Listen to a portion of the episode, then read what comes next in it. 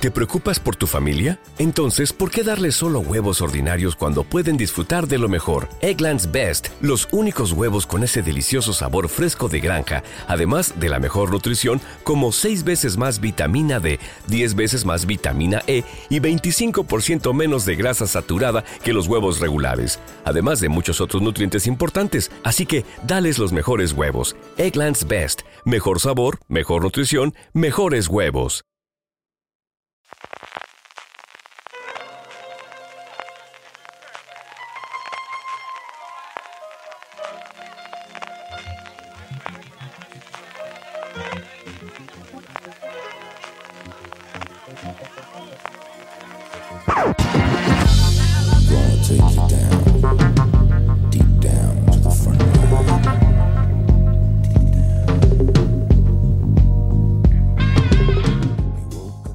Bienvenidos de nuevo a Streaming, el programa de Fuera de Series, donde cada semana repasamos las novedades y estrenos más importantes de las diferentes plataformas de streaming y canales de pago. Don Francis Arrabal, ¿cómo ha ido el retiro malagueño?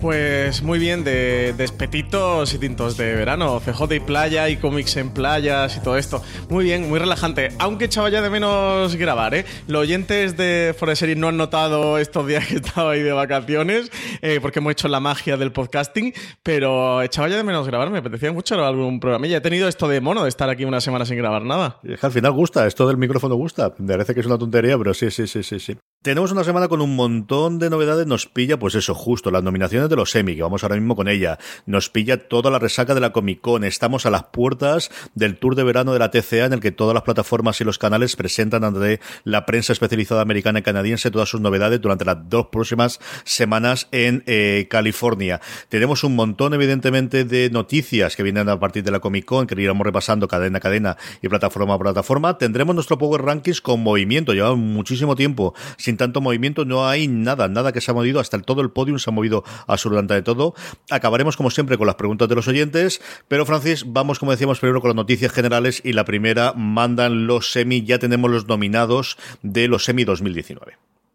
Eh, tenemos ya los semi. Hay un gran angular que hemos preparado con las nominaciones, las tendencias, las sorpresas y las ausencias que podréis escuchar mañana martes. Pero bueno, vamos a hacer un poquito de repaso en streaming. Mejor drama: CJ ha entrado Better Call Saul, Bodyguard, Juego de Tronos, Killing Eve, Ozark, Posse, Succession y Is Us, quizás, no sé tú qué opinas, de una categoría más floja que los últimos años, el efecto este de, Juego de Tronos de agujero negro que ha ido absorbiendo todos los estrenos que había alrededor y el miedo que daba por, eh, por, estrenar en una fecha cercana y competir contra ello en los semi, que, quizás ha hecho eso, que este año es un poquito más floja la categoría. Un miedo infundado porque ha arrasado en nominaciones Juego de Tronos, ¿eh? Una auténtica barbaridad. 32 nominaciones, ha sido la serie más nominada de estos semi 2019 batiendo el récord histórico que mantenía, no recuerdo si era la última temporada de PD Blue, con 27 nominaciones. HBO que recupera de nuevo el trono también, que el año pasado recordar, que, fue, bueno, pues eh, la, comidilla durante la semana de las nominaciones, que por primera vez Netflix le había adelantado el número de nominaciones globales. Aquí es cierto que evidentemente la parte técnica tiene mucho peso y que Juego de Tronos, por ejemplo, pues se da el caso de que tenemos hasta cuatro actrices eh, de reparto eh, nominadas en la misma categoría, que evidentemente los cuatro no lo va a poder ganar. Tenemos muchísimo movimiento, como decía Francis, es la categoría donde más nominados hay hay ocho nominados, lo normal son seis, pero en función de las reglas de los semis, si las siguientes o las siguientes eh, posibles nominadas se quedan a una distancia corta de votos, puede haber siete o en este caso ocho. Y si yo coincido contigo que evidentemente aquí se echa a, faltar Big Little Lies, que la tendremos en, en, alguna categoría, se echa a faltar el cuento de la criada, que sí está nominada en categorías técnicas por una cosa extraña de nuevamente de los semi, y es que las categorías técnicas se pueden presentar episodios en otra ventana distinta de las nominadas normales, con lo cual han cogido 11 nominaciones, si no recuerdo mal de memoria, el cuento de la criada por la primera, por la segunda temporada, perdóname, no por la tercera que está actualmente en emisión. Y yo en esa en concreto que estaba comentando mucho, pues volvemos a tener Ozark, que es una serie que encanta a los académicos, que es la que ocupa ese hueco habitualmente de cabrear a los, a los críticos que no suelen seguir la serie. Como yo. Y yo me alegré muchísimo por Succession, ¿no? Al final es una serie que a mí me encantó su primera temporada y me alegra muchísimo que esté ahí. Luego, en Mejor Comedia hemos tenido siete nominaciones. Eh, Barry, Fleabag, The Good Place, The Marvelous Miss Maisel, Muñeca Rusa, Schitt's Creek y VIP. Aquí, The Good Place, por fin, CJ, eh, con la tercera temporada y en la antesala de su cuarta y última temporada, que ya se va a despedir de Good Place, sí que ha conseguido entrar en las nominaciones de los Emmy. Muñeca Rusa, eh, otra de las apuestas de Netflix más sui generis de los últimos meses. También se ha conseguido meter en los semi. Y, esta es Kids Creek, que se cuela con su penúltima temporada de esta serie Pop TV, que se mete en la categoría de mejor comedia. Una de las sorpresas, ¿eh? Sí, es indudablemente la sorpresa, eh, matizada y comprendida. Ya se estaba hablando de ella en los últimos dos o tres meses. Parece que la campaña de los semi, Valentina lo contaba en su artículo, funcionaba muy bien. Y luego un efecto del que yo me he enterado esta semana, porque claro, aquí no nos llega, y es que hace tres o cuatro meses se metieron las cuatro primeras temporadas en Netflix. Y yo creo que eso nuevamente ese ha sido el nuevo momento o efecto Netflix que, que hemos podido hacer. Es una mm, comedia canadiense de una familia de cuatro personas, eh, de padre, madre y, los dos críos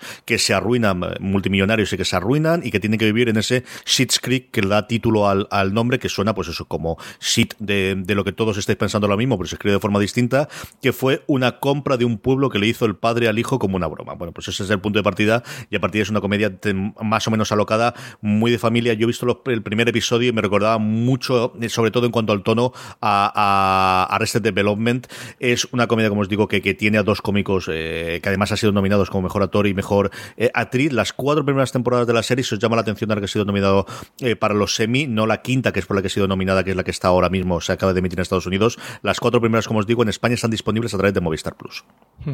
Luego, en mejor miniserie, Chernobyl, como no debe ser de otra manera, ha sido nominado. También Fossi Verdon, CJ, que sabes que era una de mis grandes apuestas para esta temporada de premios. Fugan Dan Nemora, Heridas Abiertas y Así nos ven, la serie de miniserie de Ava DuVernay en Netflix, también se ha metido en una categoría con cinco nominaciones. Sí, miniserie, sobre todo las categorías de interpretación y luego guion y dirección, también junto con la que hay de película para, para televisión, es quizás la categoría de mayores nombres y de mayor competencia. Lo repasábamos Álvaro Nieva, Marina Suchillo cuando hicimos el gran angular que, que Francis os comentaba que mañana podéis escuchar. Eh, ya lleva años en los cuales la categoría de miniseries, desde luego, es para verlo. Eh, quedó atrás ese momento en el que, bueno, lo metemos como miniseries que es más fácil eh, tener las nominaciones y sobre todo tener los premios después. Y este año yo creo que sí, que, que cuando empiezas a analizarla y compararla sobre todo con la categoría de drama, empiezas a ver verdaderas joyas y que realmente la competencia está en el, en el mundo de la miniserie, como por otro lado ha sido, pues eso, eh, especialmente con el mundo de, de Chernobyl, pero también con el resto que comentaba Francis como nominadas, quizás la que ha llevado un poquito la conversación durante este principio de año, durante este principio de año 2019, más que las propias series, dejando evidentemente el final de Juego de Tronos. Sí, aquí como ausencia más desagradable, quizás que se han olvidado de ver English Scandal, ¿eh? Parece que ya ha quedado muy tarde el, desde que se estrena, de que pudiéramos ver esta miniserie y se la han dejado fuera, CJ. Para mí eso, la gran sorpresa desagradable quizás haya sido no tanto la nominación de Ozark, que ya me la he esperado otro año más, como la ausencia de Avery English Scandal, que se suma la ausencia de Homecoming en drama, que mm. tampoco ha entrado finalmente, y año de consagración absoluta de Phoebe Waller-Bridge, ¿eh? con el estreno de segunda temporada de Fleabag, segunda temporada de Killing Eve, han entrado las dos, una mejor drama y otra mejor comedia. Ella además también ha sido nominada a mejor actriz protagonista de comedia, así que consagración absoluta ¿eh? para Phoebe Waller-Bridge. Sí, a mí esa, y además porque no es que no lo considerasen, porque Hugh Grant y Ben Whishaw los dos están eh, nominados como mejor actor en miniserie, mejor actor secundario de miniserie, así que sabían que existía y desde luego estaba allí y, alguien ha tenido que ver para poder nominar los otros, salvo que lo nominasen por sus papeles en cine, que es la segunda parte de siempre. Bueno, aparece Hugh Grant y entonces marca automáticamente, aunque no haya visto la miniserie, cosa que no debería hacer, de verdad que es una miniserie maravillosa que tenéis que ver. Tú comentabas el tema de Homecoming, yo lo comentaba también en Gran Angular y alguna de las intervenciones de radio que he hecho, que es, e, e, estaba tan seguro que no iban a nominarla nada que no me he cabreado y sabes que es mi serie favorita del año pasado es una serie que tiene pinta de, del hundimiento del Titanic, la eh, marcha primero de, Julia Roberts y posteriormente de Sam Ismail hace que, bueno, pues eh, yo creo que esta, la propia cadena y la propia emisora eh, la, ha dejado totalmente por, por, por muerta y yo creo que se, se nota después también en las nominaciones por muy Julia Roberts que sea o por muy Sam Ismail que sea. Y luego quizá la otra gran ausencia, pero que también estamos acostumbrados y que nuevamente yo creo que también por un lado nos hacemos más viejos y por otro lado nos cabrea menos estas cosas, que ha sido The Good Fight, ¿no? Yo creo que este era, si había un año para que se nominase The Good Fight era este año, si había un año para que nominasen a Christine Baranski o alguien del reparto de The Good Fight, era esta tercera temporada, e incluso teniendo ocho nominaciones como que estabas tú, e incluso nominando a Ozark, no ha encontrado el hueco. No sé si es falta de apoyo desde CBS All Access, no sé si es falta de conocimiento de los académicos, que todo puede ser, pero esa, como te digo, en otras circunstancias hace unos años me hubiese cabreado mucho más, a día de hoy también, igual que Hong Kong lo daba más o menos por, por seguro que no le van a nominar. Y como curiosidad, Patricia Arquette, que ha tenido nominaciones, las dos en serie limitada, una mejor actriz por Fuga and Mora, la otra como mejor actriz secundaria por The Act. Patricia Arquette, nada, su doble nominación, ¿eh? Casi nada. Sí, The Act es una serie de la que aquí hemos hablado menos que en Estados Unidos, pues por siempre, por el peso de las plataformas. Allí se estrenó en Hulu, que no es Netflix, pero sí es Hulu. Aquí la, la acaba de traer ese Start Play que tenemos pequeñito, con lo cual hemos hablado mucho menos de, la que yo creo que podría hacer, y como te digo, sobre todo de lo que se ha hablado en Estados Unidos, ¿no? Y Fuga de Mora, que recordéis, si no ha salido de catálogo, yo no estoy equivocado, Francis, sigue dentro de Movistar, Plus, que es la que tenía originalmente, ¿no? Sí, sí, sí.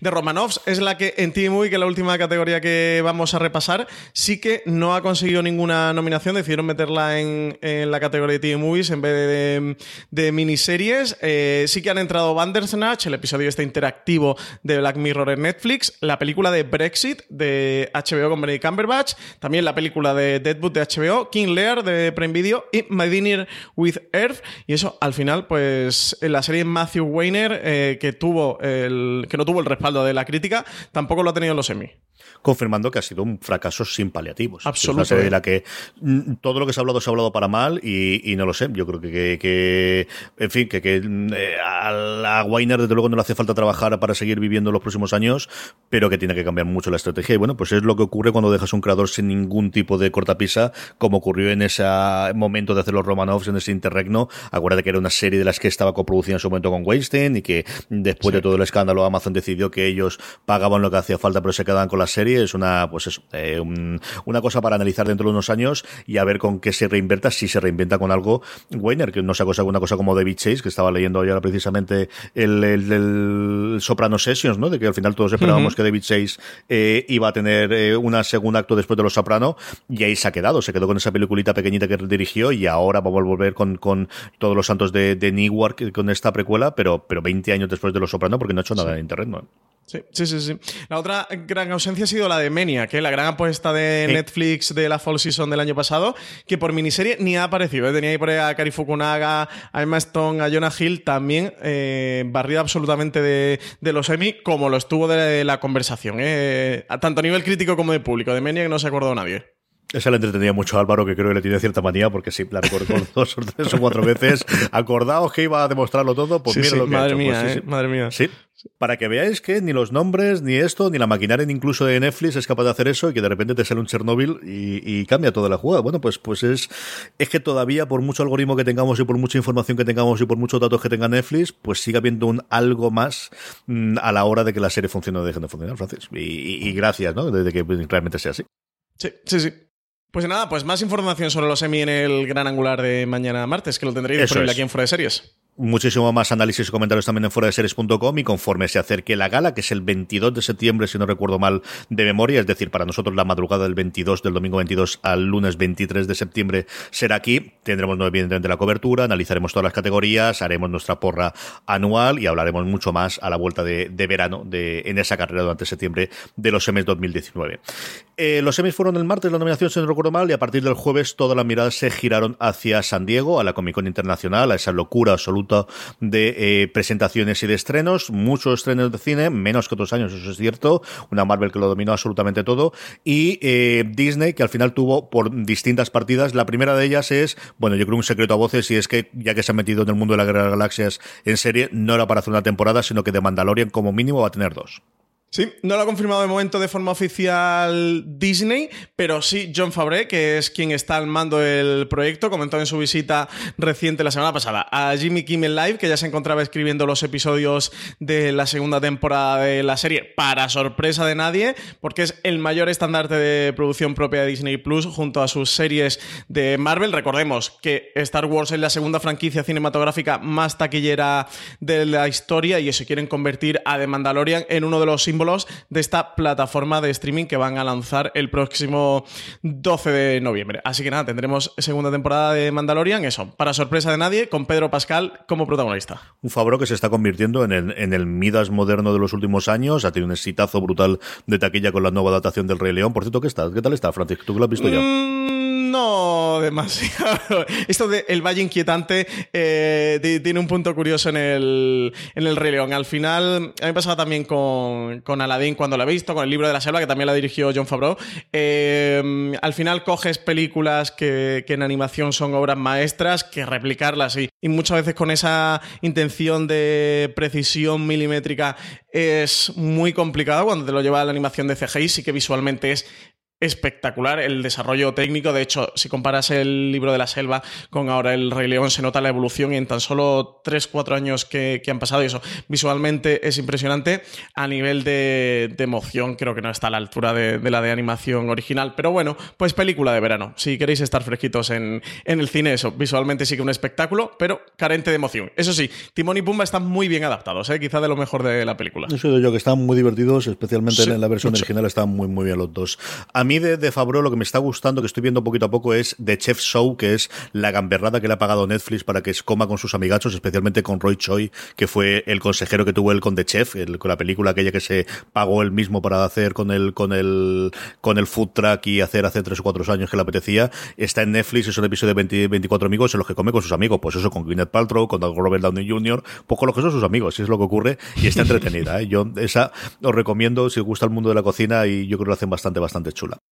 De la Guerra de las Galaxias al otro gran eh, conglomerado que compró Marvel, eh, que compró Disney, Marvel presentó su fase 4 en el que se incluían, sí, las nuevas pelis, pero sobre todo por lo que nos interesa a nosotros, todas las series que van a llegar en un futuro bastante cercano a Disney Plus, Francis. Sí, hablaron de las series que ya conocíamos, como The Falcon and the Winter Soldier, WandaVision, Loki, o la animada What If. También confirmaron Hawkeye, que estaba por ahí el rumor medio oficial, pero que todavía no teníamos eh, confirmación de, esta serie sobre el personaje de Ojo de Halcón, que parece que va a seguir la estela del cómic de David Aja y Matt Fraction con Kate Bishop.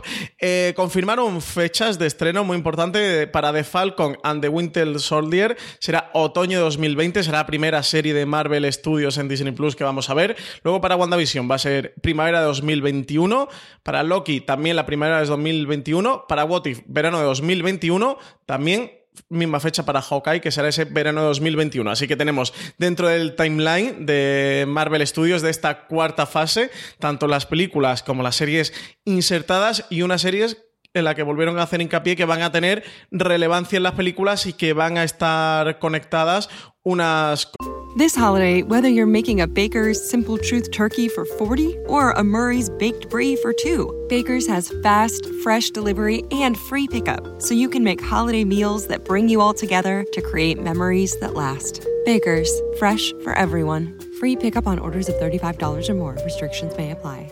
Choose from a great selection of digital coupons and use them up to five times in one transaction. Check our app for details. Baker's, fresh for everyone. Si estás buscando un buen podcast de análisis y debate en tu idioma, te invito a que escuches Pulso y Péndulo. Yo soy Carlos Curbelo. Y yo soy Fabiola Galindo. Todos los jueves analizamos temas de actualidad en Estados Unidos y Latinoamérica. Fabi y yo no siempre estamos de acuerdo, pero sí tenemos un objetivo común. Queremos servir como antídoto contra las noticias falsas y la polarización. Pulso y Péndulo. Busca nuestros episodios en Apple Podcast, Spotify o en tu aplicación favorita con otra. Así que habrá que estar atento. Desde luego parece que tiene importancia capital las series dentro del plan de Marvel Studios y dentro del plan de Disney Plus que al final era lo que se intentó hacer con Agentes de S.H.I.E.L.D. con una gran salvedad y es que Agentes de S.H.I.E.L.D. dependía de Marvel Televisión, que es una cosa totalmente eh, separada del emporio que, dirige Kevin Feige a, través de Marvel Studios. Estas series dependen directamente de Feige y fueron presentadas en la misma presentación de casi dos horas brutal que hicieron en el Hall H, en el que caben 6.500 personas, que se dice pronto en la Comic Con, en la gran presentación que desde luego hubo este pasado fin de semana, este pasado sábado, eh, y que están, como decía Francis, en el mismo timeline. La la típica que tienen de estos son los próximos estrenos, entremezclan las películas con las series, teniendo claro de aquí mandamos sobre todo esto y somos nosotros los que vamos a controlar, y de otra forma diciéndote si te quieres enterar de todo lo que está ocurriendo, tienes que ver las series igual que tienes que ver las películas, Francis. Sí, sí, sobre todo creo que es la importancia de este plan en el que el universo está absolutamente cohesionado y en el que sí que busquen, igual que han hecho en el, en el tema del cine, con los estrenos de las películas, de que todo su universo está conectado, que si bien es verdad que si te pierdes algunas, pues... Mm, llega a haber casi que guiños o referencias con los que puedes continuar viéndolas con salvedades.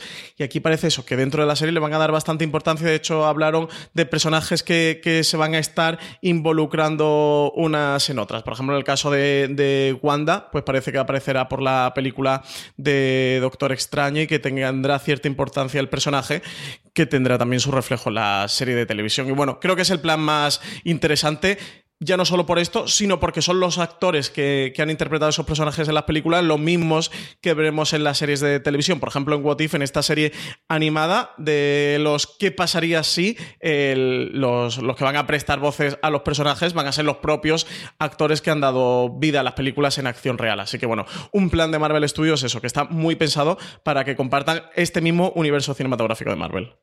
Por último, terminando las noticias, antes de meternos ya con las cadenas, eh, después de dos adaptaciones cinematográficas que nos gustaron especialmente a Silva, parece que vamos a tener el salto de las novelas de Bevilacqua y Chamorro a la televisión. De momento lo que tenemos es que Silva ha fichado por MediaPro, que se está trabajando en ello, pero no tenemos todavía cadena donde se vaya a estrenar esto en un futuro cercano, Francis. Sí, el sargento Bevilacqua y su ayudante Chamorro, ideados por el escritor Lorenzo Silva, van a tener su propia serie de televisión. Va a ser posible gracias al acuerdo que han firmado entre MediaPro Studios, que producirá la serie a través de Glomedia y el autor para desarrollar contenidos de ficción basados en sus novelas. Silva tiene publicados hasta la fecha 11 libros sobre la pareja de guardias civiles de los cuales nueve son novelas y los otros recogen un total de ocho relatos. De este material se van a extraer la primera temporada de una serie que va a utilizar como base dos novelas para componer ocho episodios, aunque todavía no se han elegido cuáles o no se han hecho públicos. El escritor se va a implicar por primera vez en el proceso de traslación del material literario a la pantalla, ejerciendo como productor ejecutivo y desde esa posición va a dar forma a la idea de la serie, va a supervisar los guiones y va a tener voz en el proceso de casting para encontrar a la nueva pareja que encarne a los guardias civiles. Además, este acuerdo entre The Media Pro Studios y Lorenzo Silva incluye la posibilidad de adaptar, si esto es una mujer, una novela coescrita junto a Noemí Trujillo sobre la inspectora de homicidios de la Policía Nacional.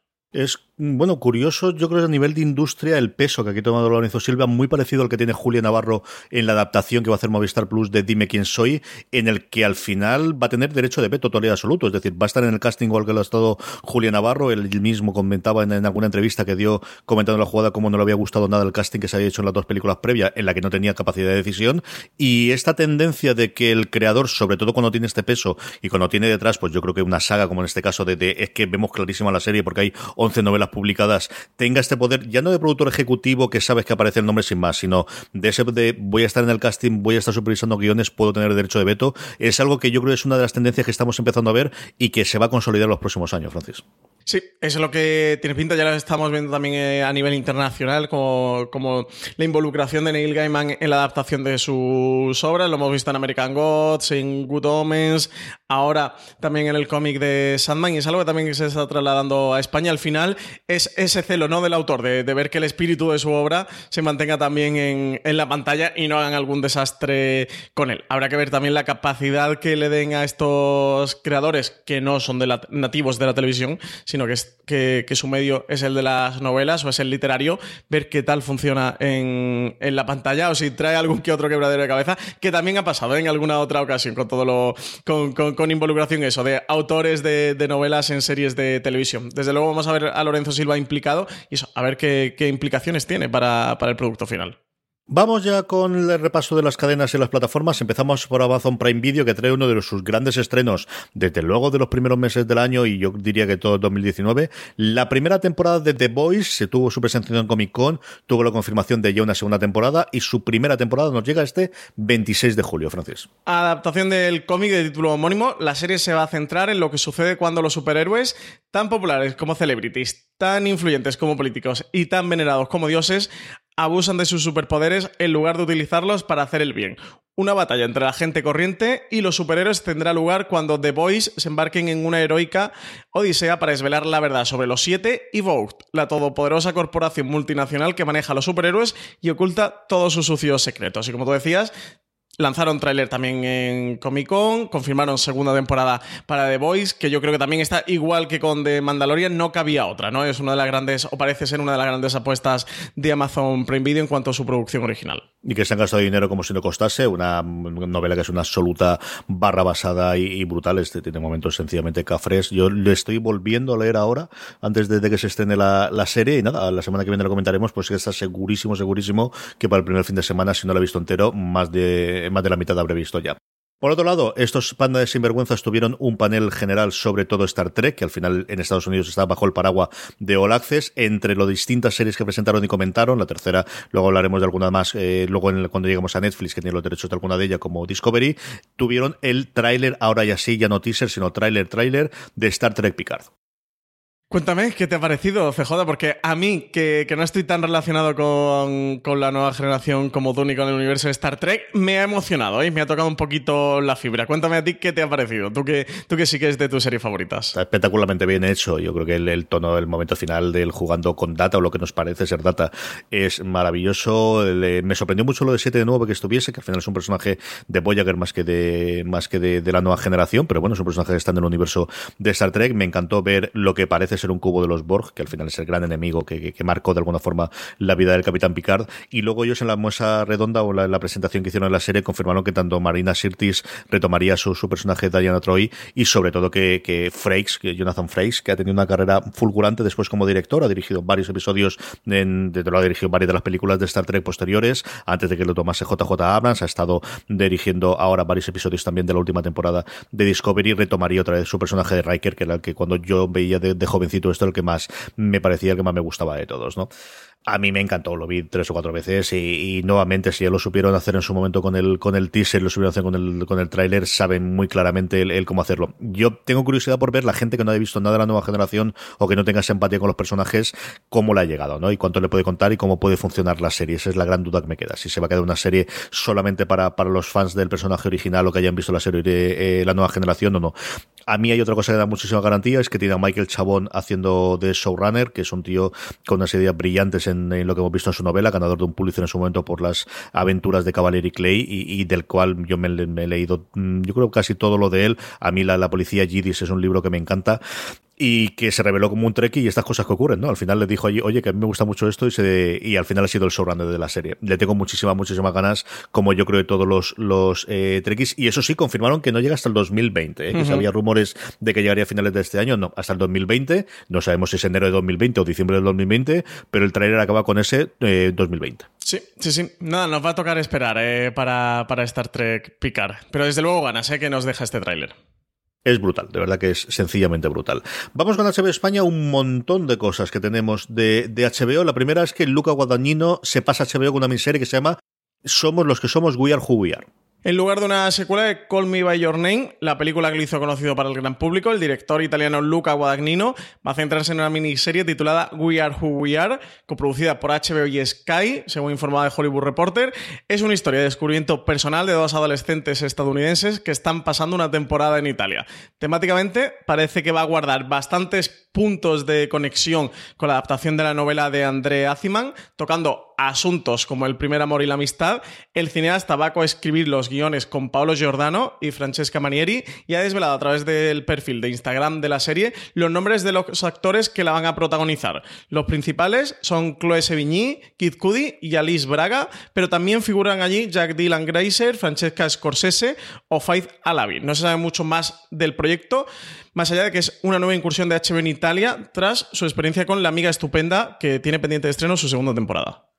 Sí, señor. No sabemos todavía cómo va a llegar HBO Max a España, así que hemos decidido que las noticias que no vayan saliendo de HBO eh, Max la vamos a meter temporalmente dentro de HBO España y luego si nos desmiente pues ya las sacaremos y la pondremos en su lugar. Lo que sabemos es que siguen engrosando las nuevas propuestas y las nuevas cosas que van a crear para la nueva plataforma del, del grupo eh, Warner Media y es que va a hacer un reboot, como no, de Gossip Girl.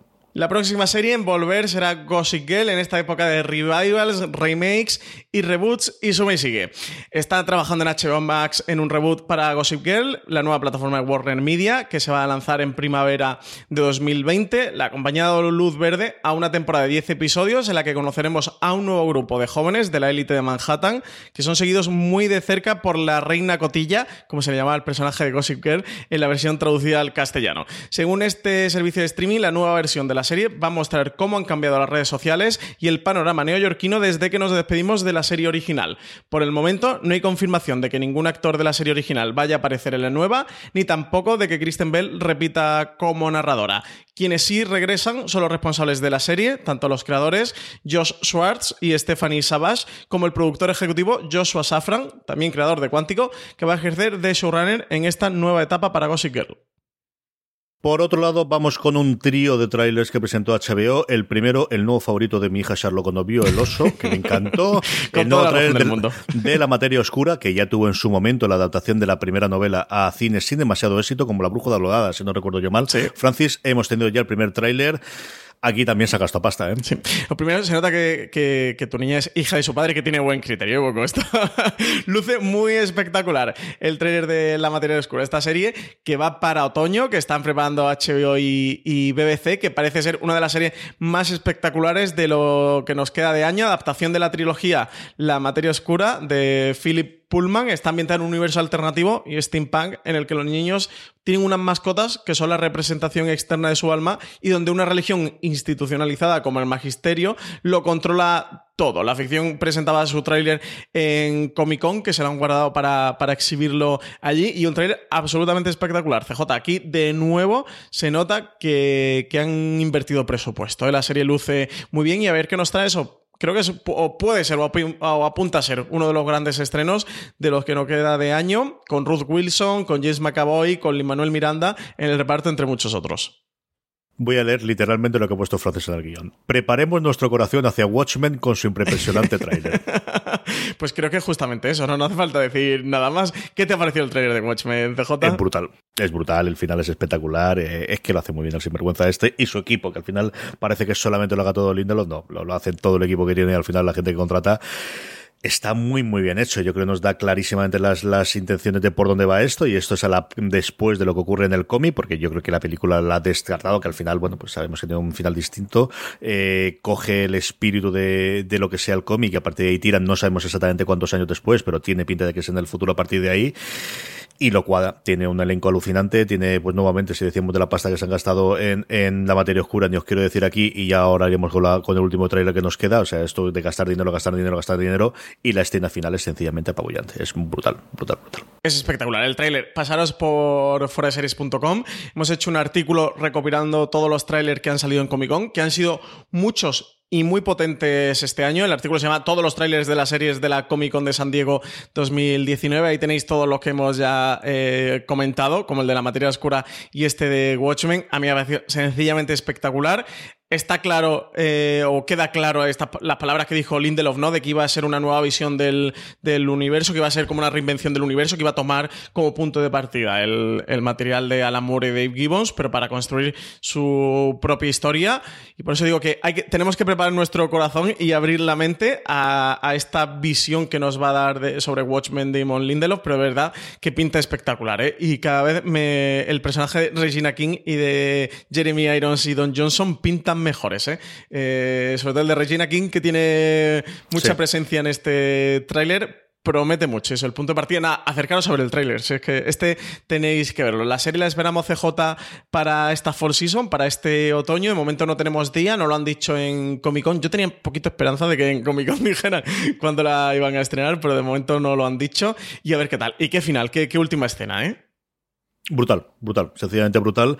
Como brutal, desde luego, como mínimo por momentos, es una tercera temporada de Westworld que nos dice que vamos a tener continuación, pero sobre todo que nos vamos a abrir al universo. Yo creo que también es una serie que se reinventa mucho en la tercera temporada que veremos eh, próximamente a Francis y también tuvimos su tráiler. Sí, una tercera temporada con Aaron Paul, que sale bastante en el tráiler, con Vincent Castle, que también sale menos, pero también aparece por ahí un tráiler de tercera temporada, eso que promete más espectáculo aún, que apunta el nuevo parque, como ya se desvelado como rumor ese tercer parque ambientado en la Segunda Guerra Mundial y que sí que apunta a cierto cambio de rumbo, ¿no? A que la serie rompa eh, esa estructura de desarrollarse en un parque para ver qué ocurre fuera en el mundo más allá de los parques. A ver qué tal, yo tengo muchísimas ganas. Westworld que no veremos hasta 2020, de momento tampoco tenemos fecha de estreno y que nos queda, que nos queda esperar. CJ, yo a esta le tengo ganas. Y el trailer de nuevo pinta muy espectacular y también lo tenéis en fuera de series. A mí me gustó mucho, hombre, que al final son trailers y, solo faltaba que un trailer te quite la ganas de ver alguna pues cosa, ¿no? pero, pero a ver los Sí, de vez en cuando encuentras alguno y no, no hablemos de Cats, que si no nos vamos a quedar esta mañana.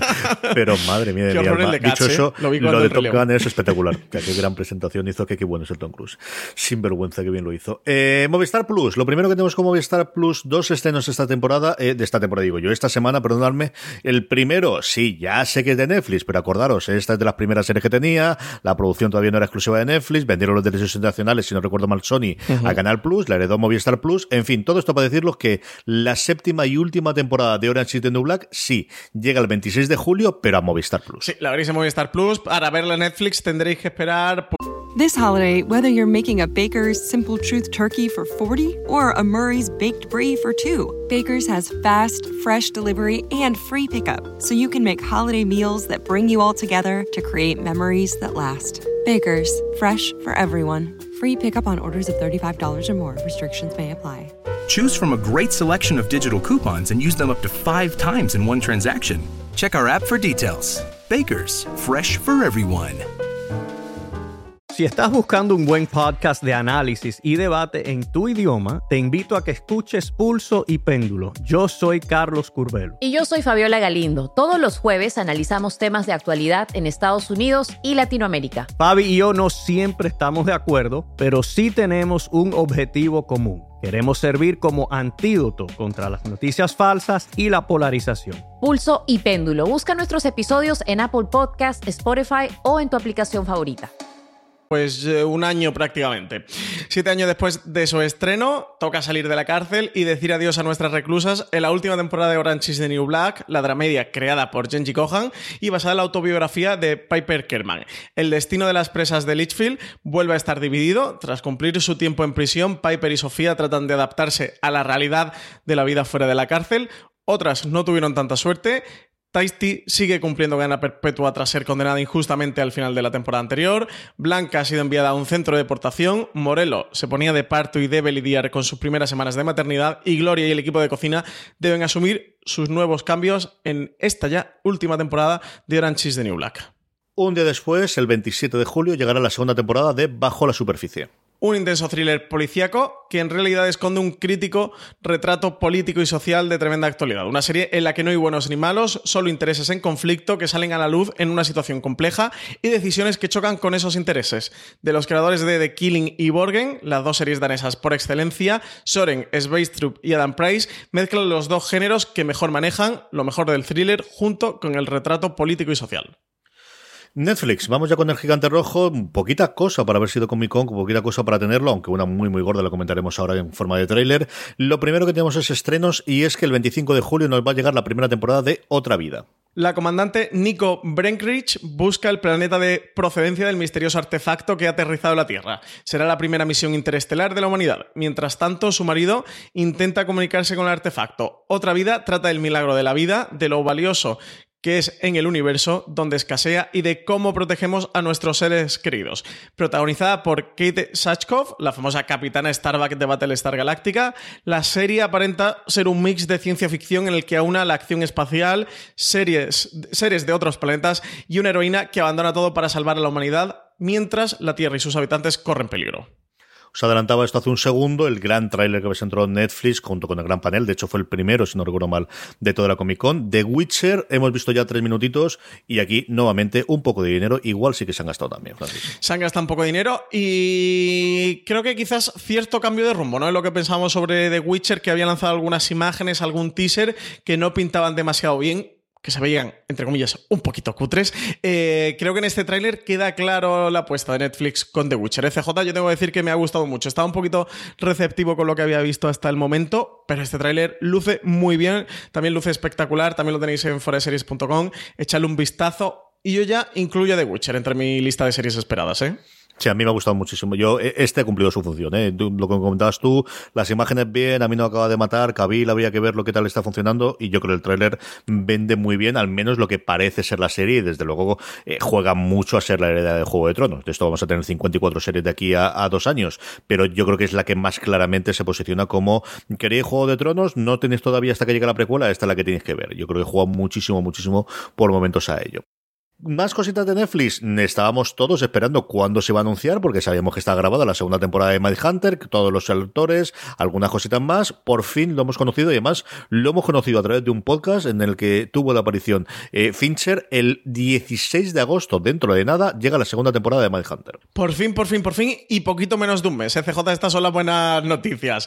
Casi dos años después de sorprender a todo el mundo con su retrato de los dos agentes del FBI entrevistando a asesinos en serie para elaborar sus perfiles psicológicos Mindhunter va a volver por fin a Netflix. Como tú comentabas, David Fincher, que es uno de sus productores ejecutivos, comentaba en un podcast que la segunda temporada se iba a ver el 16 de agosto, dato que poco después confirmó Netflix a través de su cuenta de Twitter.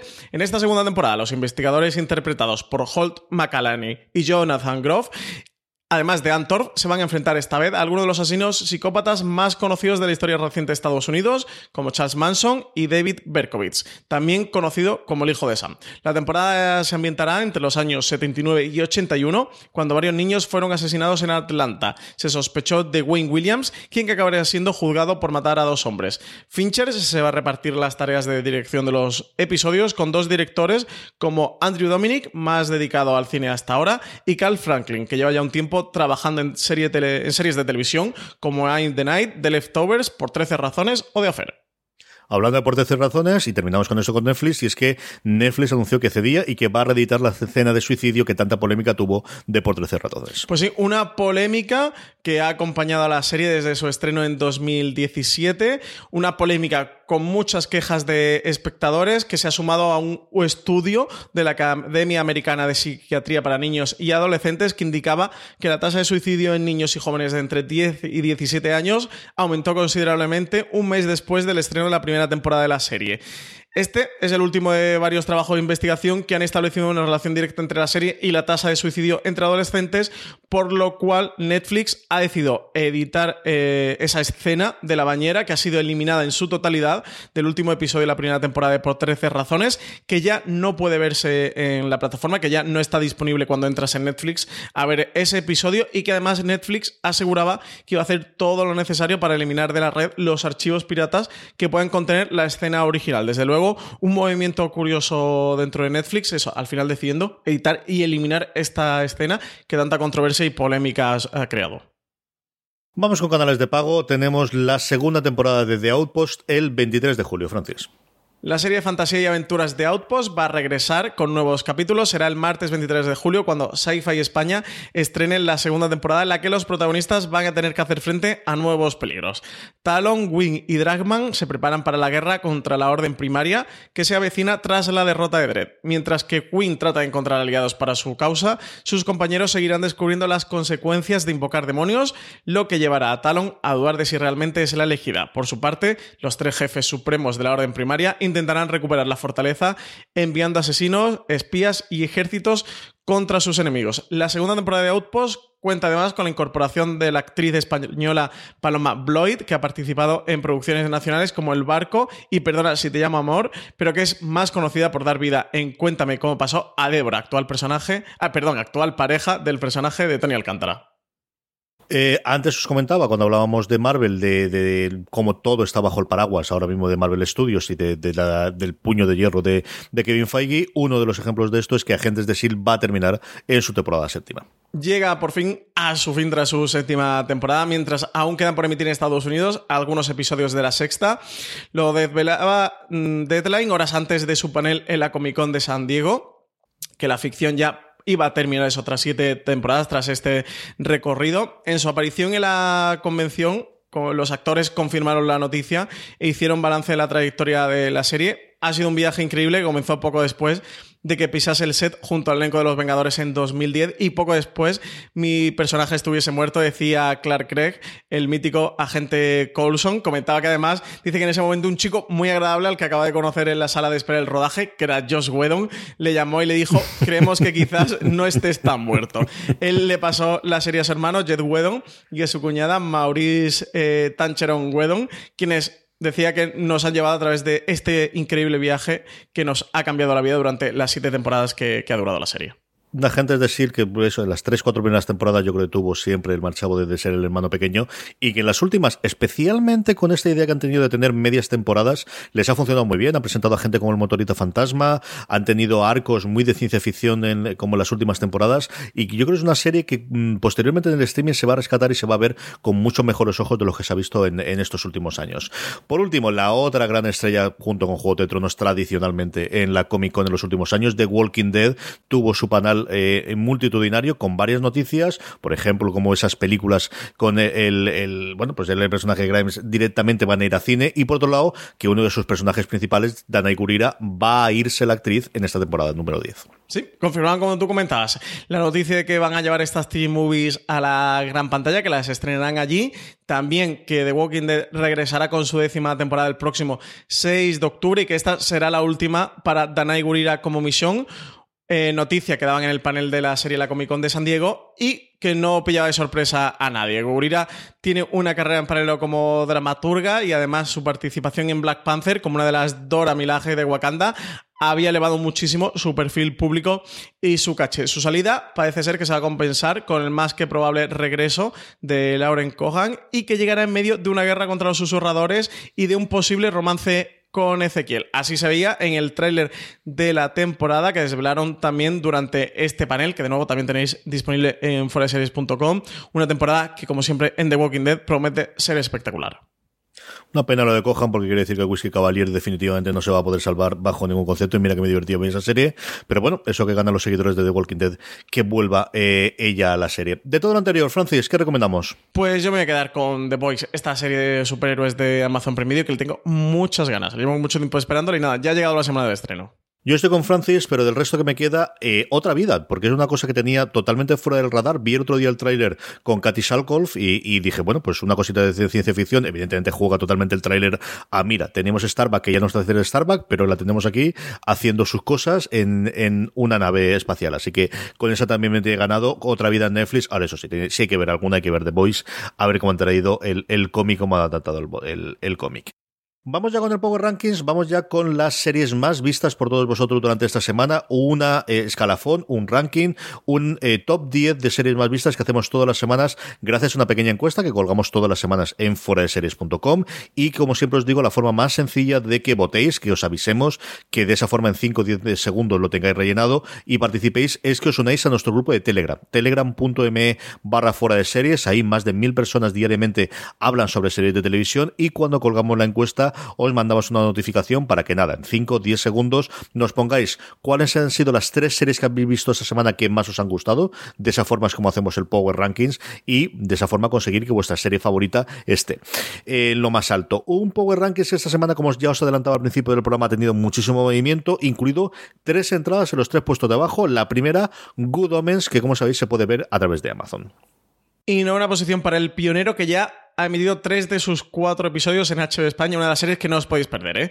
Serie documental, serie no ficción sobre la vida de Jesús Gil. Una vieja conocida que pensábamos que todo el mundo en España la había visto, pues no, se ve que algunos se lo había dejado para este principio de verano para las vacaciones, y es que Chernobyl, que durante tanto tiempo dominó el Power Rankings durante su momento de emisión, vuelve en el puesto número 8 de nuestro Power Rankings, Francis. Y séptima posición para Dark, que con segunda, su segunda temporada, eh, que ha estrenado en Netflix recientemente, cae tres posiciones en nuestro Power Ranking. Sube un puesto Euforia, una de las grandes apuestas de este verano HBO España, que les está funcionando bastante bien y ya está renovada para una segunda temporada. Y la quinta posición es para Paquita Salas, que también estrenó su tercera temporada recientemente en Netflix y que sube una posición con respecto a la semana pasada. Cae uno y se cae del podio desde, yo creo recordar que de prácticamente su estreno, Big Little Lies, cuya segunda temporada acaba de terminar HBO España, una Big Little Lies que está desconociendo muchísima gente gracias a su estreno en canales en abierto ahora mismo en España, su primera temporada. Y ya entrando en el podio, tercera posición para Years and Years, serie original de BBC que está disponible en HBO España y que ha subido dos posiciones con respecto a la semana pasada. Recordemos que ya ha terminado, que es una miniserie y que se ha emitido completa. Y cae un puesto y deja el puesto de privilegio que conservaba prácticamente desde su estreno, el cuento de la criada, cuya última tercera, tercera temporada podéis ver en HBO España. Porque la primera posición es para Stranger Things CJ con tercera temporada, una tercera temporada que nos ha gustado mucho, ¿verdad? Sí, a mí me ha entretenido muchísimo y en general todo el mundo que la ha visto, tanto los que eran fans de la segunda temporada como gente como yo que la segunda ni fu ni fa, incluso que se dejó de mitad, todo el mundo con el que estoy hablando alrededor mío le ha gustado mucho, mucho la tercera temporada, Francis. A mí me ha gustado bastante más que la segunda. No me ha gustado tanto como la primera, pero sí que creo que la serie remonta. Haremos review por aquí en fuera de series de Stranger Things, como no puede ser de otra manera. Sí, será lógico normal. Tendremos dentro de un par de semanitas, además, que acabaremos de hacer los reviews de todos los que nos queda antes de verano. Y desde luego son de las que tendremos. Vamos ya con las preguntas de los oyentes, unas preguntas que nos llegan a través de las redes sociales. Es que nos podéis seguir como fuera de series allí donde nos busquéis, en Facebook, en Twitter, en Instagram, o también, como suele ser más habitual, en esa misma encuesta que os contaba antes para el Power Rankings, os dejamos siempre un hueco para que la pregunta. Preguntas como la que hace Marcela, Francis. Marcela Villagómez nos pregunta, hola, ¿se sabe algo nuevo de las fechas de estreno en Netflix de las nuevas temporadas de The Crown y Mindhunter? Se están haciendo de rogar. Para mí son las dos mejores series que hay en esa plataforma. Pues nada, Mindhunter ya lo adelantábamos antes y The Crown CJ alguna sospecha. Yo creo que volveremos a diciembre, que es lo tradicional y lo habitual, desde luego la segunda, y si no recuerdo mal, yo la primera también fue eso, a finales de año, primero del año que viene. Yo si tuviese que apostar, empezaremos a tener algún tráiler y alguna cosa igual la semana que viene. Yo no recuerdo ahora de cabeza si Netflix se salta la TCA o no este año, que es lo, que tengo la duda. Eh, si se lo salta, yo creo que en septiembre podemos tener alguno de los trailers y yo apostaría de nuevo por un estreno de, de cara a Navidades. Sí, yo creo que sí. No ha sido la fecha de estreno habitual para The Crown. Y eso, Mindhunter ya lo tenemos, 16 de agosto. La primera temporada se estrenó en octubre de hace un par de años. Esta habían adelantado un poquito, mes y medio la fecha. Y eso yo creo que The Crown, casi que con toda seguridad, ¿no? Normalmente ha ido primera, segunda semana de diciembre, por ahí, por ahí. Nada, a ver si nos cuentan pronto la fecha de estreno. Sí, señor. Más preguntas, Francis. Raúl Rosel nos pregunta, ¿cuál es vuestro opening favorito de las series que se emiten actualmente? Ese que nunca quitáis con el botón de saltar intro. El mío, sin duda, es el de Big Little Lies. Lo podría ver en bucle una y otra vez. ¿Cuál es el tuyo, CJ? Pues a mí me hace gracia que haga esta porque ayer me ocurrió esto. Lorena me dijo, ¿por qué no saltas el intro? Yo, porque no, me gusta muchísimo. Me gusta el puente, me gustan verlas a todas ellas, me gusta la música, me encanta. Yo creo que de los que están ahora mismo en emisión, ese, Succession también me pasa. Yo soy muy poco de saltarla, ¿eh? entenderlo eso por de, principio. Yo jamás me he saltado o Los Soprano, me he saltado incluso Sex Nova. Yo la veía siempre eh, tirando ya los clásicos. Posiblemente Discovery, ¿no? Porque al final tiene también la parte del corazoncito y el ver todo lo, que ocurre, aunque no sea una de las músicas clásicas más que la fanfarre final, posiblemente, pero de las actuales en emisión, desde luego, Big Little Lies, sí. Yo es una que no está en emisión, pero acabó muy poquito. Es lo que hacemos en las sombras. Me encantaba con la canción de George, de, que es súper pegadiza. Y a mí me gusta mucho la del pionero, ¿eh? que además tiene una banda sonora chulísima, tiene unas cuantas pistas, una, algunos temas que han compuesto para la serie que está muy bien. Y la cabecera me gusta mucho, cómo la conjugan con las imágenes y la banda sonora de fondo. Me parece una cabecera chulísima y que esta no me la salto. Esta la veo y la disfruto. Cada vez que me pongo un episodio la estoy disfrutando mucho. Va, cosita, Francis. Parsimonioso nos preguntaba si hay algún servicio de streaming donde encontrar los programas de Jimmy Oliver. CJ, tú por alusión. Eso me gustaría a mí, eso me gustaría a mí. No, no, está la cosa complicadísima. Al final te toca grabar los programas en Canal Cocina, que es quien tiene prácticamente, quien ha traído a lo largo de los tiempos todas las cosas de Jimmy Oliver, pero en aquí en ningún lado. En Inglaterra sé que están los de Channel 4. Yo alguna vez he trasteado tratando con VPN, tratar de verlos a través de Channel 4 con los anuncios y tal, y se medio consigue, pero no es especialmente fácil. Siempre queda la posibilidad de comprar los DVDs eh, desde Inglaterra, que día de hoy no es especialmente complicado y se pueden ver bastante bien, pero vamos, no, y, y de hecho los programas que tiene Canal Cocina, por ejemplo, hay algunos de sus programas, eh, Charlotte ahora por This holiday, whether you're making a Baker's Simple Truth turkey for 40 or a Murray's baked brie for 2, Baker's has fast, fresh delivery and free pickup, so you can make holiday meals that bring you all together to create memories that last. Baker's, fresh for everyone. Free pickup on orders of $35 or more. Restrictions may apply. Choose from a great selection of digital coupons and use them up to five times in one transaction. Check our app for details. Baker's, fresh for everyone. Si estás buscando un buen podcast de análisis y debate en tu idioma, te invito a que escuches Pulso y Péndulo. Yo soy Carlos Curbelo. Y yo soy Fabiola Galindo. Todos los jueves analizamos temas de actualidad en Estados Unidos y Latinoamérica. Fabi y yo no siempre estamos de acuerdo, pero sí tenemos un objetivo común. Queremos servir como antídoto contra las noticias falsas y la polarización. Pulso y Péndulo. Busca nuestros episodios en Apple Podcast, Spotify o en tu aplicación favorita.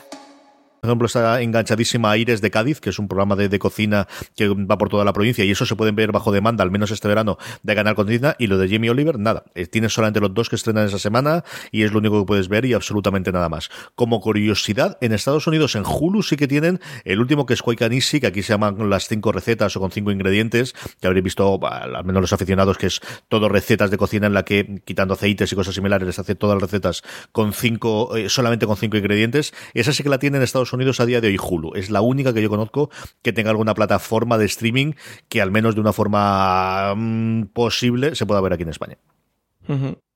Lalo Burguet nos decía, primero que nada quiero felicitaros y les tengo las siguientes preguntas. Sobre la nueva serie Star Trek Picard, ¿será una serie de solo una temporada? Me parece que Patrick Stewart mencionó un proyecto de tres años. Eh, CJ. Yo todo lo que he leído es que esto se queda como miniserie, aunque a día de hoy ya no existen las miniseries.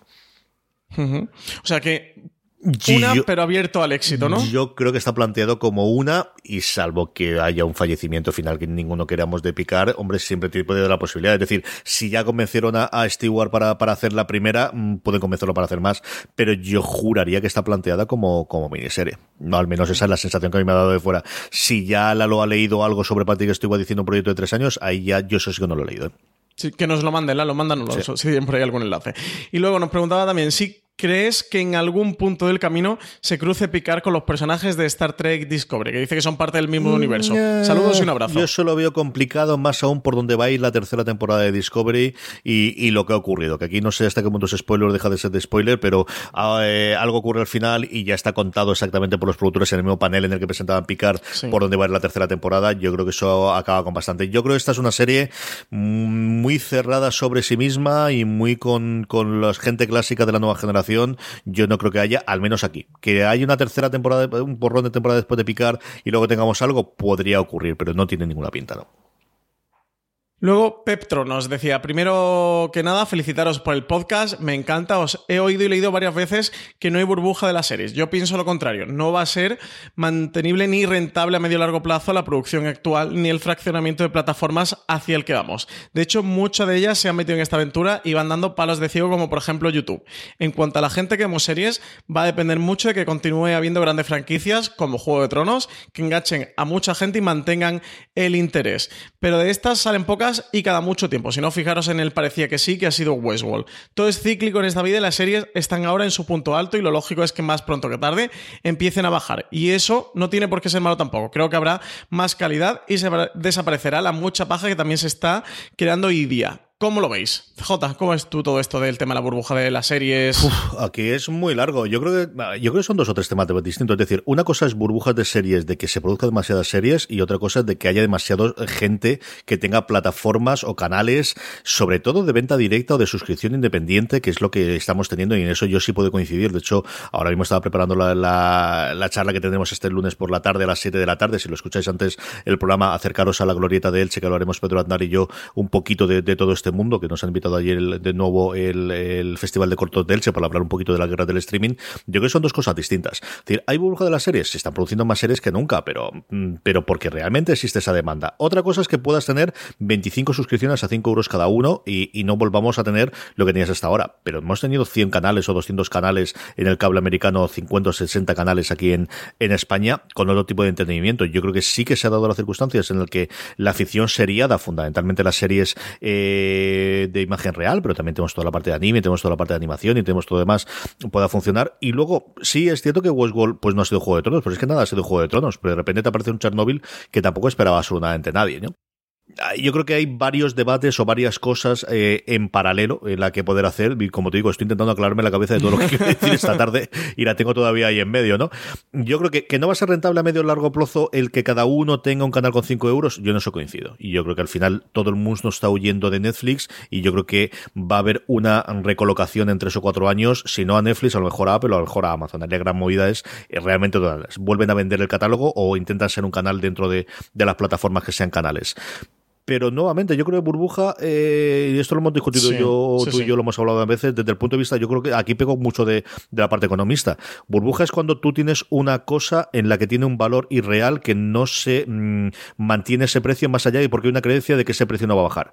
Yo creo que eso no ocurre con las series. Yo sinceramente creo que se está haciendo porque existe esa demanda a día de hoy. Que luego haya menos lugares donde puedes hacer esas series, pues a lo mejor lo que hay menos producción, pero no, no es exactamente lo mismo. Sí, yo sabéis ya lo que manteo, lo he comentado mucho aquí en stream, porque ya lo de burbuja de la serie se me eriza el pelo cada que, que nos lo pregunta, que típica pregunta de que eh, te dan. Creo que el modelo de consumo ha cambiado en los últimos cinco años, última década, que en ese transición, modelo de consumo fomentado, propiciado por eh, la banda ancha y por tanto las plataformas de streaming, las series han encontrado su lugar, se han establecido y hay otros tipos de consumo que, han bajado y que ese dinero, pues la gente al final mm, no gasta ni más ni menos en ocicultura, ¿no? CJ estaba el estudio este, ¿no? Que decían que los americanos se gastaban de media. Sí, al final siempre se gastamos dólares, ¿no? Se lo gastan en lo que se lo gastan. Sí, sí, al final, pero, pero prácticamente desde los años 50 para acá. Es decir, al final lo que te cuesta es más o menos. Y ya está. Y bueno, por ahí la gente se lo gasta en plataformas de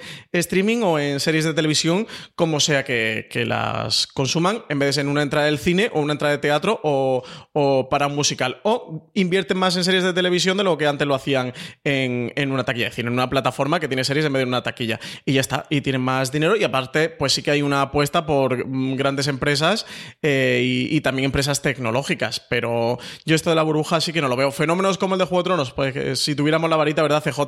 de un fenómeno como Juego de Tronos no estamos tú y yo aquí, estamos por ahí creando series. Bueno, estaríamos, pero con otras circunstancias. Tenemos otra forma, sí, Pero bueno, desde luego hay muchísimas apuestas. Hoy hemos comentado varias de ellas y muchos más trailers que han salido en Comic Con. Lo que pasa es que teníamos que filtrar. También ha salido el de Carnival Row de Amazon Prime Video. Eso, Amazon tiene una tanda enorme de series. Tiene por ahí la de Conan, Netflix tiene la de The eh, Witcher, Disney Plus con todo esto de eh, que tiene de Marvel Studios que hemos comentado con series de un perfil tan alto, con las de Star Wars, con, con The Mandalorian, y suma y sigue ¿eh? la cantidad de títulos. Por ahí anda también Fundación, el Dune que está preparando Warner Media para HBO Max, también con Denis Villeneuve, o sea, la cantidad de grandes proyectos, todo el universo que se está creando CBS All Access alrededor de Star Trek, que hemos comentado picar, pero que también tenemos novedades sobre Lower Decks y sigue Discovery y la serie de Michelle Yeoh y eso, y suma y sigue. Entonces hay una gran cantidad de, proyectos que a su vez también va sumando a, más público porque cada vez hay más series y hay más series para todos los gustos y para todos los, públicos. Así que yo por ahora apostaría en OCJ que esto va a seguir y, y va a seguir aumentando. Lo que pasa es que sí que está creciendo como muy rápido todo, ¿no? Que nos puede sorprender o decir, hay una burbuja por esa sensación de que todo crece, que crece mucho, que en tres años o en cuatro años de no haber una plataforma de streaming en España que estaba Canal Plus y con su zombie poquito más, de repente tenemos Amazon y tenemos Netflix y tenemos HBO y ahora vendrá Apple y tenemos Stars Play y tenemos Acon y tenemos Filming y tenemos todas las cadenas de cable, de que hay muchísima oferta. También está por ahí lo que ha salido de mi tele, de, la plataforma esta que tiene Mediaset, ¿Mm? que, que van a hacer un modelo de pago y que por ahí también van a meter fútbol, van a meter deporte, la Champions League, etcétera, etcétera, con 30 o 35 euros al mes. Entonces sí que hay un florecimiento empresarial alrededor de las series de televisión y los consumos de bajo demanda. Pero eso es que al final es todo un, bucle, una serie de cosas, pero llevas tu razón. Esto es muy largo, esto da para un gran angular, ¿eh? más que para una pregunta. Buena pregunta, Peptro. Algo tenemos que hablar sobre todo esto. Lo que digo yo, vamos, de, verdad que me estoy ordenando ahora mismo, antes de que empezamos a hablar Francis y yo, y ahora volver otra vez yo, de ordenarme las ideas de todas las cosas que tengo en la cabeza precisamente con esto, de quién puede ser los ganadores o los perdedores. Y yo creo que sí que tenemos una carrera durante los tres, cuatro próximos años, y ahí habrá que ver si son dos o son cuatro o son cinco, que, que evidentemente eso importará, en la que todo el mundo va a creer que es capaz de tener una masa crítica suficiente para poder mantenerle mediante pagos recurrentes su plataforma barra canal barra eh, bueno pues eh, lugar donde tener las, cosas por internet. Yo creo que eso sí que en tres o cuatro años se verá alguna de esas apuestas que eso no funcionan y esa recolocación pues, pues dará otro escenario distinto dentro de tres años del que tenemos ahora que es pues eh, la, toma del oro del, del, oeste americano es decir todo el mundo quiere su propio canal porque todo punto quiere poder controlar su propio contenido y cree que es capaz de rentabilizar su contenido directamente vendiéndoselo o a través de un intermediario como puede ser una plataforma o un, o un distribuidor de eh, telefónico eh, directamente al consumidor final. Yo creo que eso sí que esa es la posiblemente la parte de la que puede ser una burbuja y que sea insostenible, en la que no haya no tanto la producción de series, sino el que todo el mundo pueda tener su propio canal de distribución directamente para el consumidor final. Yo creo que eso sí que, que puede cambiar. Sí, sí, sí. Más cositas, Francis. Pues te iba a decir dos noticias de última hora que acaban de entrar ahora que estamos. Cuéntame, cuéntame. Ya la semana que viene ampliaremos, pero dos noticias sí, última hora, de Breaking News. Hay una rueda de prensa en este momento que estamos grabando de Amazon en, en Madrid sobre su producción original europea y han confirmado, bueno, ya teníamos, conocíamos dos de los títulos de Amazon que iba a producir aquí en España, uno era el Cid y otra la Templanza. Del Cid han confirmado el actor, el protagonista, quien va a interpretar a, a Rodrigo Díaz de Vivar, va a ser el actor Jaime Lorente, que muchos conoceréis por La Casa de Papel y por Élite protagonista para esta serie. También han confirmado los protagonistas de La Templanza, la adaptación de la novela de María Dueñas, que la protagonista va a ser Leonor Watling y Rafael Novoa. Así que nada, últimas noticias que nos llegan por aquí, CJ. Jaime Lorente ya es- streaming. Todos los, los papeles para ser el nuevo Mario Casas, ¿eh? Total y absolutamente. Sí, absolutamente. Sí, sí, desde luego eh, da el tipo y le están confiando un montón de proyectos. A mí es un tío que me cae bien. Eh, Yo lo que lo he visto hacer tanto en la casa de papel como, como en como en Elite, de verdad que me ha gustado mucho. A ver qué hace con el Cid, que yo creo que sí que es un salto grandote, pero bueno, que hay que hacer estas cosas y coger, y coger el ritmo. Francis, ¿nos queda alguna pregunta más? Eh, pues eh, última pregunta, si quieres. Charles Pedronso nos cuenta, no, nos pregunta, dice, ¿no pensáis que mantenerse fuera del consumidor medio es mantener una actitud elitista, madre mía, por parte de cadenas como Sci-Fi, TNT, AMC, etcétera? Sus series también las queremos ver el resto de humanos, pero no aparecen en ninguna plataforma ni están bajo demanda. Acceder a esos canales debería ser más accesible y no a través de operadoras de cable. ¿Tú qué piensas, CJ? Yo creo que la palabra no es elitista, es decir, el problema es que hasta ahora esa era la forma de llegar al, común de los mortales, era a través de, de, un, de una operadora de cable. Yo creo que estas son las grandes posibles perdedoras de lo que viene en el futuro y es dónde se va a crear un sci-fi, un TNT, una MC si la gente huye de las operadoras de cable y si todo el mundo tiende a tener eh, contratos independientes. Falta ver si se van a ofrecer dentro de las operadoras, falta ver si se van a atrever a dar un salto y ofrecerse independientemente. Yo creo que, que en estas, y ahí nos faltaría también hablar de, de Fox, y AMC, yo hablaría no solo de AMC, sino del grupo MC con Sundance, el que van a hacer todas estas cable, mm, gerentes con muchísimo dinero, dependientes de multinacionales americanas, eh, en el caso español en concreto, pero también en Estados Unidos, yo creo que eso es una de las grandes incógnitas y de las cosas más apasionantes de los próximos 4 o 5 años de cómo pueden sobrevivir al cambio de consumo y al cambio de ritmo de consumo que tenemos. Sí, hay que ver cómo evolucionan. Pensemos que todas estas cadenas son pertenecen a grandes compañías, muchas de las cuales están también montando sus servicios. Eh, TNT pertenece al conglomerado de Warner Media, eh, Sci-Fi al de NBC Universal, etcétera, etcétera. Entonces hay que ver cómo evoluciona todo. Yo no creo que sea una actitud elitista. Es como si consideramos que Netflix o HBO es elitista porque te cobren 8 o 10 euros al mes por consumirlo. Es su modelo de negocio. Ellos se mantienen en- dentro de mm, cableras o, de otros tipos de plataformas operadoras de cable como puede ser Movistar, Vodafone, Orange y tal, y sí que se pueden consumir bajo demanda, se pueden consumir bajo demanda dentro de sus servicios de cable. Yo que tengo, por ejemplo, Movistar, pues las series de Sci-Fi, TNT, tal, tal, las consumo en lineal o bajo demanda porque sí que están en catálogo dentro de, de Movistar. Luego cada una tiene su, su catch-up, que es este periodo en el, en el que se mantiene las series o los, o los episodios, pero por ejemplo eso, pues The Walking Dead la tienes eh, a través de, de Fox, la puedes consumir bajo demanda en Movistar. Eso, no acumulan todo por el tipo de catch-up, el tipo de contrato que tienen con la distribuidora internacional de la serie, pero sí que se pueden consumir y eso, y al final es su propio modelo de negocio. Yo siempre con estas cosas lo suelo decir, igual con plataformas de pago, con cualquier cosa que, mm, que paguemos, que al final es un modelo de negocio, y pensad que si no fuera por ellos, esa serie no las podríamos consumir, no la tendríamos accesibles de otra manera. Así que mm, esperemos que nos aguante muchos años y que sigan manteniendo, porque de ellas depende que nosotros también tengamos un acceso cómodo y, y legal a ciertas series de televisión. Y luego en muchas de estas sí que está la posibilidad de, fuera de operadora de cable, que yo creo que la gran, la, gran duda que tiene que es a través de Sky, que es cierto que al final se nos olvida muchas veces, pero muchas de estas ahora a través de Movistar Plus Lite o de, o de Sky, yo creo que esa tendencia a tener esas plataformas independientes a las que puedes suscribirte también la tendrás. Lo que no sé es eso, si Sci-Fi se va a atrever a hacer eh, o, le van a dejar desde América, que es la segunda parte del invento, que no todos ellos pueden hacer directamente lo que quieran de España, de con tres euritos te suscribes a una plataforma o estamos dentro de, Apple TV o estamos dentro de Amazon. Eso yo creo que es parte de la duda. Sí que hagan una especie ¿no? de channel dentro de Amazon o, Apple TV. En esto sí que hay que eh, comentar que Fox eh, con Fox Now y XN con. No, Fox con Fox Players, ¿no? Y XN con XN Now eh, sí que han dado este salto de ser. Eh, micro mm, operadoras de, bueno, o servicios de streaming, sí que estando dentro de operadoras, pero teniendo un servicio bajo demanda con sus series que sí que se van acumulando en un, en un catálogo, eso, pues como si fuera Netflix o puedan tener un acuerdo con alguien y puedan, y puedan sacarlo fuera de, de, las operadoras de cable, ¿no? Sí. Pues con todo esto hemos terminado con streaming. Aquí hemos llegado. Tenemos mucho más contenido en nuestro formato podcast, incluidos esos gran angulares, como os comentaba Francis, en el que vamos a hacer esta semana el repaso de todos los semis, nuestros reviews. Te seguiremos aquí durante todo verano. Don Francis Arrabal, hasta la semana que viene. Pues hasta la semana que viene, que eso comentaremos estas noticias que surgen de Amazon Prime Video y que nos tocan, que nos toca España en cuanto a producción propia. Y a todos vosotros, querida audiencia, gracias por escucharnos. Mucho más contenido, incluido todo lo que hemos hablado en este programa en fuera de series.com. Hasta la semana que viene, recordad, tened muchísimo cuidado y fuera.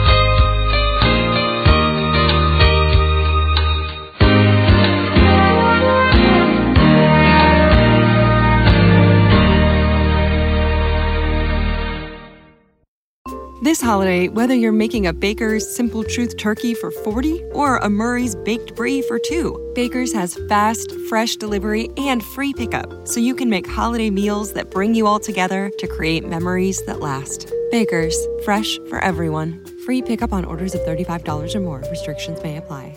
Choose from a great selection of digital coupons and use them up to five times in one transaction. Check our app for details. Baker's, fresh for everyone.